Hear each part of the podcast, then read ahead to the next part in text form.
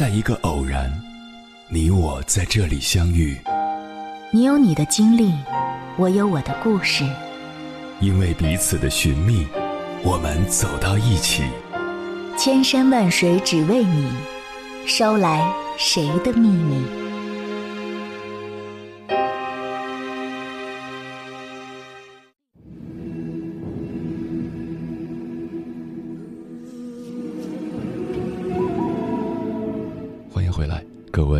旅行者，这里是正在直播的中国交通广播，千山万水只为你，深夜不孤单。我是迎波，绰号鸭先生。我要以黑夜为翅膀，带你在电波中自在飞翔。还记得那位和癌症抗争、拼命诞下孩子的妈妈张丽君吗？在《人间世》系列纪录片第一季中，我们见证了太多生命的脆弱，也认清了命运的无情。而在二零一九年，《人间世》第二季的第一集。摄制组将目光聚焦到一群特殊的病患身上。那是一群患有恶性骨肿瘤的孩子，这种病多发于青少年群体，但患病几率只有百万分之三，概率相当于你连续抛二十二次硬币都是正面。没有人敢成为那百万分之三，因为大家都知道这意味着什么。接下来。千山万水只为你，跟朋友们分享的文章选自《他刊》，名字叫《即使人间不值得，但没有人比你自己更值得》，作者山野。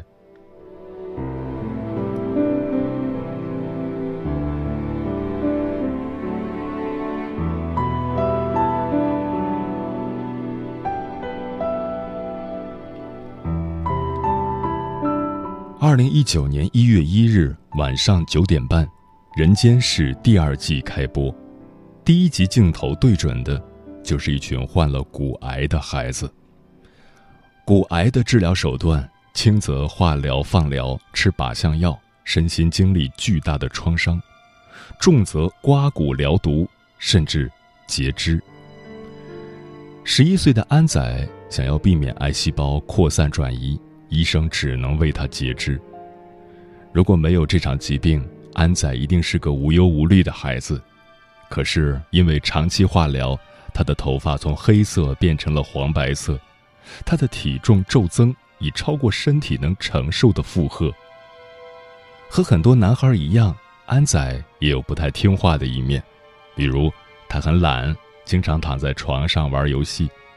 医生和妈妈叮嘱他不能总躺着。这样会对身体不好，他就耍小聪明。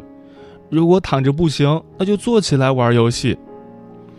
他也喜欢和妈妈贫嘴，为了一点点小事据理力争。妈妈说东，他就说西，连午餐吃的是鸡肉还是鸡腿，也要和妈妈争论狡辩一番。不过，看似调皮慵懒的安仔，其实还是个在病魔面前咬牙坚持的小男子汉。身为大哥哥，安仔对病房里的弟弟妹妹们爱护有加。出院时，会把自己最心爱的大富翁游戏卡牌藏在柜子里，让其他小朋友寻宝，给他们解闷儿，希望能为弟弟妹妹们艰苦生活带来些许快乐。当然，安仔还是一个非常注重形象的小帅哥。出门前会让妈妈把袖管捏出点形状，放进口袋里。走路永远走在妈妈右侧，因为这样就不会把没有胳膊的一边暴露出来了。安装假肢时，会要求装更自然且仿真度更高的美容手，而非冷冰冰的机械手。即便失去了一条胳膊，可面对即将恢复原样的时刻，安仔是满怀期待的。小孩子的理想其实很简单。对于安仔来说，他只是渴望做回一个正常人。如果装了假肢，是不是就可以背书包了？是不是就能去上学了？书包不能太重的话，那以后书就背少一点。安仔最喜欢的动漫人物是《海贼王》里的香克斯，那是一个为了朋友可以奋不顾身的断臂英雄。安仔在医院组织的元旦晚会上。扮演了香克斯，终于实现了一回小小英雄梦。上场前的安仔为了这场表演做了充分的准备，一遍遍练习台词。虽然舞台上他有些小紧张，但还是充满信念地说：“如果还有家伙没有闹够的话，来吧，让我们来奉陪吧。”这句话是香克斯的经典语录，也是安仔对自己的鼓励。是啊，那些长期同病魔做斗争的孩子，要远比我们想象的更加坚强。每一个孩子，无论要经历何种伤痛，都会咬牙抵抗，绝不放弃，因为他们坚信，再渺小的自己，有朝一日也可以做一个英雄。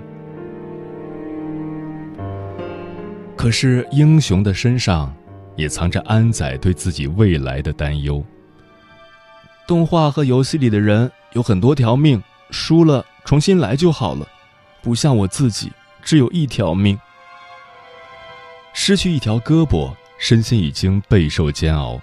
我们本以为安仔在戴上假肢后，终于可以迎接未来的生活，可命运最无情，他总在给人希望之后。残忍地摧毁这一切。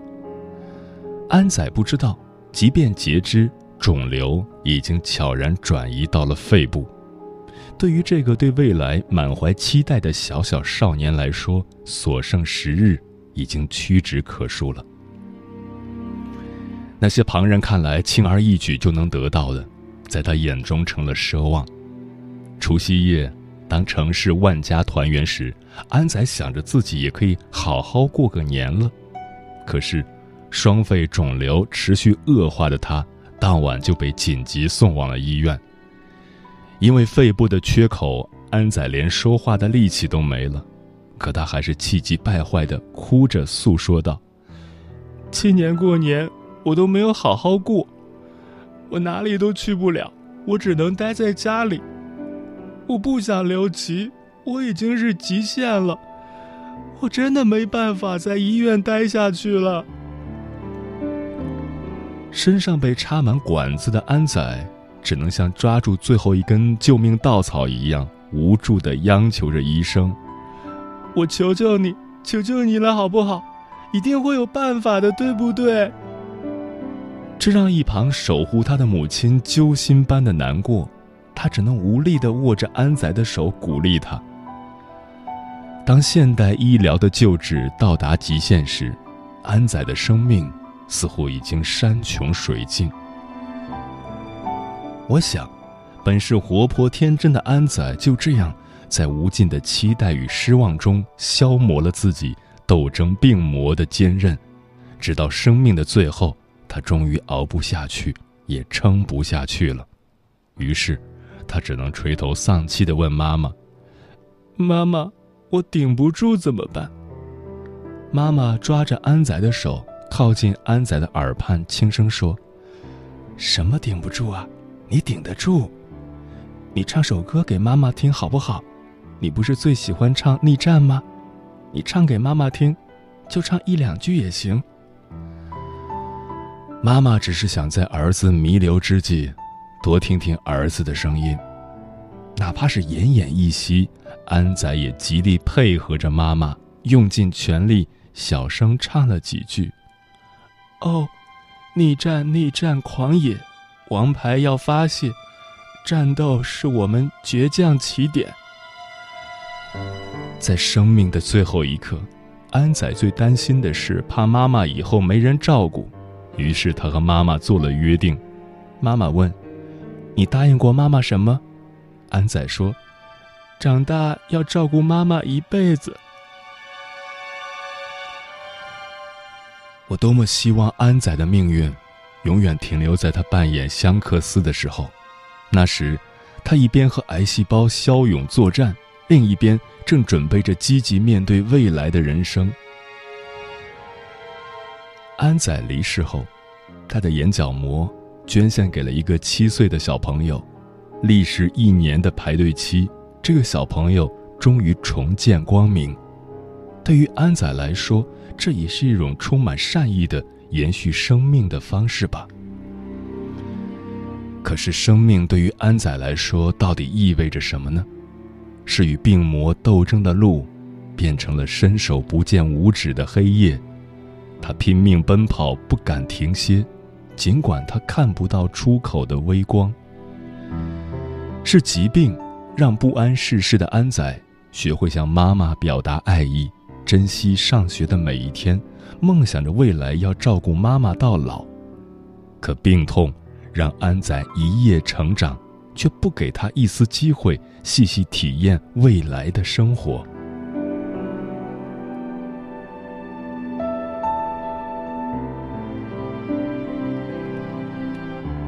在癌症病房里，永远不要低估小孩子对于真相的承受能力。有一个小女孩叫王思荣，对她来说，自己无论如何都不能接受截肢。假如要我截肢，就给我申请安乐死。是啊，对于一个小女孩来说，长期化疗和靶向药导致的脱发，已经让她经历过一次锥心的煎熬了。如果截肢，那些还没来得及奔跑的青春，要让她如何面对？王思荣不断处于恐惧和崩溃的边缘，而她的妈妈则死死地拽住她。用最乐观坚强的笑意，最蹩脚贫瘠的借口，最开朗的大嗓门，拼命地安抚着女儿。妈妈在，你一定要坚强。好了，不结了，妈妈做主，好不好？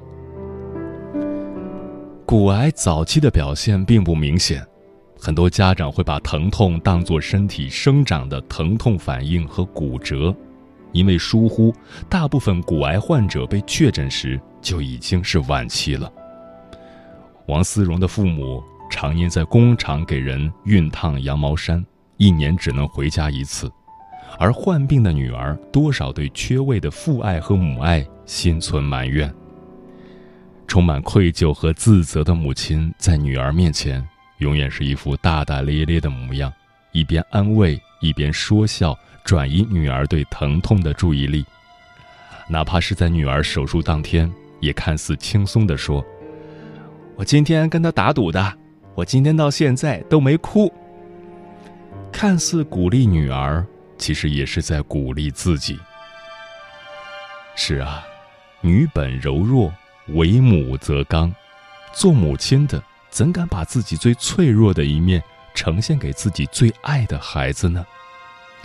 可每个人心里都清楚，在病房外的走廊、逼仄的卫生间墙角以及安全通道的门口，这位内心千疮百孔的母亲早已偷偷崩溃过无数次，眼泪决堤过无数次。大大咧咧的她，在见到女儿刚做完手术的那一刻，只一眼就忍不住落泪和发抖。身为母亲。即便再坚强，可母子连心的本能在那一瞬间终于发作，所有的情绪和软弱在那一刻覆水难收。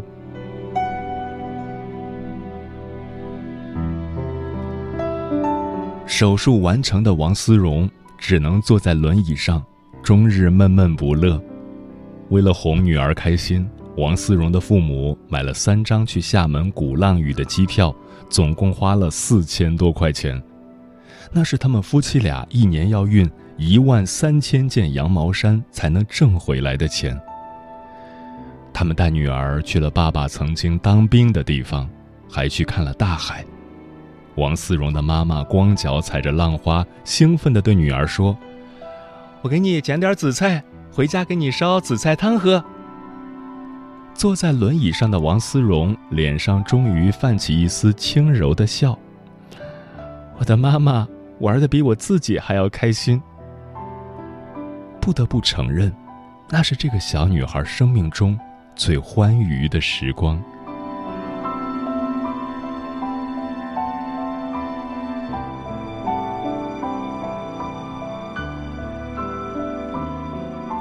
病房百态。最脆弱的是生命，最坚强的其实是人心。几年前，我曾经在网络上认识了一位深陷白血病的女孩，大约十六七岁的年纪，即便和死亡打过无数次照面，可她依旧不放弃任何一丝活着的希望。在他的微博上，你会看到他用心记录着每一天的生活，你会发现他的爸爸妈妈陪他玩耍，为他准备丰盛的早餐。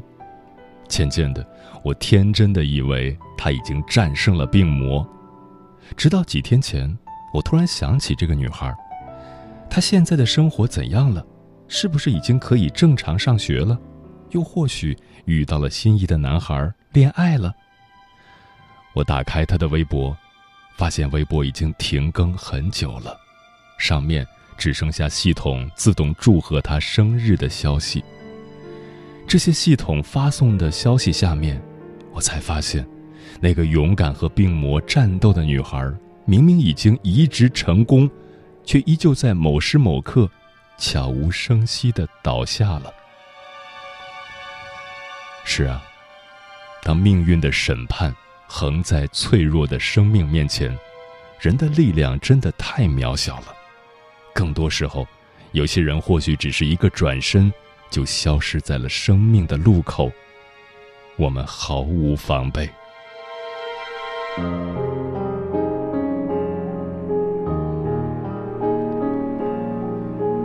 朋友的弟弟才十五岁，因为爆发性心肌炎，已经在 ICU 躺了半年。在历经多次心脏骤停后，他从花季少年到植物人的身份转换，不过几秒钟的时间。他的家人不敢相信眼前的一切，更无法面对这个现实。怎么可能？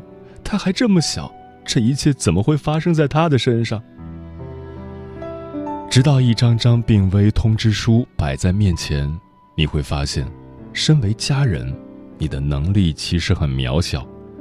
当无所不用其极之后，剩下的只能听天由命。可是。那些饱受病痛的孩子们，无论多么绝望，也绝不敢放弃。他们咬牙坚持着，硬撑着，只为憧憬着、期待着那尚未体验过的人生。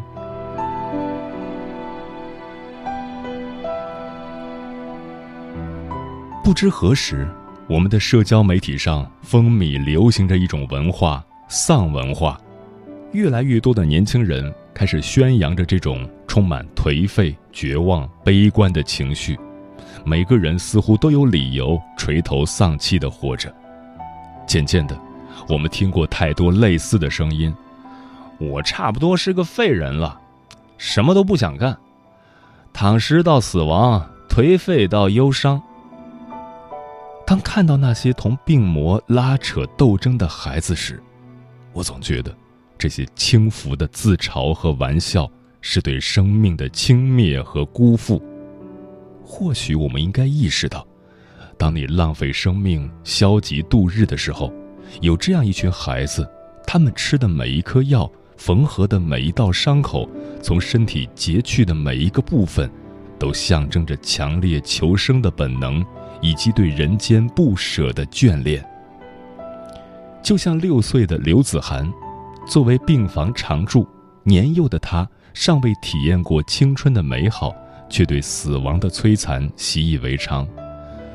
我的病会不会好？他不会回答我的。化疗后出来，谁都是这样子，没有办法的。痛的时候就咬牙坚持，实在不行了，嘴里含块糖的感觉会好些。化疗和靶向药让自己的嘴里总是苦苦的，对于他来说，吃一颗糖嘴里就会甜。或许，一颗糖的甜度对他来说就已经弥足珍贵了。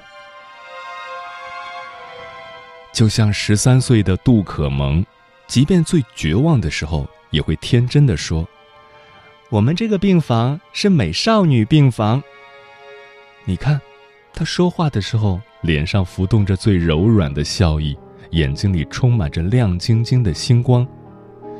可得知自己的肿瘤也转移到肺部时，一向乐观坚强的她，也只能无奈地说：“我这个乐观使者可能要脱下面具，真的有点累了。”他最想做的姿势，是用手模拟放烟花的动作，把手举到顶，突然张开五指，恭喜你给自己放了一个烟花。烟花可以义无反顾地腾空而生，闪耀着绚烂的光芒，却也在顷刻间消失在茫茫黑夜。像极了我们的生命，每个人都以不同的姿态演绎着他们的一生，然后在某时某刻销声匿迹，仿佛从未来过。在死亡这个终点站上，每个人都殊途同归。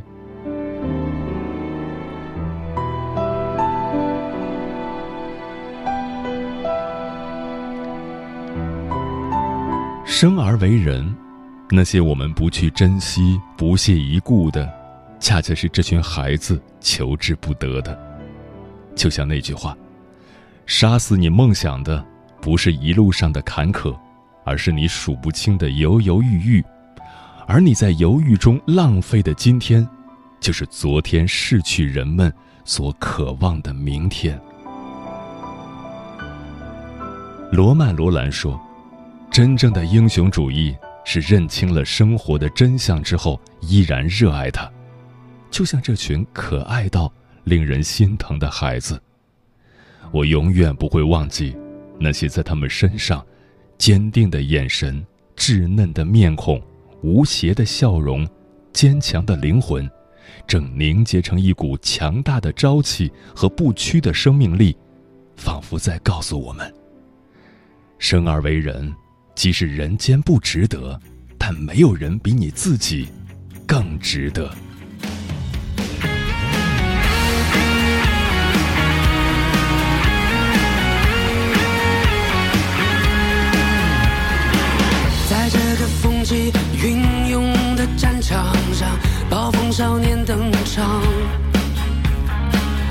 在战胜烈火重重的咆哮声，喧闹整个世界。硝烟狂飞的讯号，机甲时代正来到，热血逆流而上，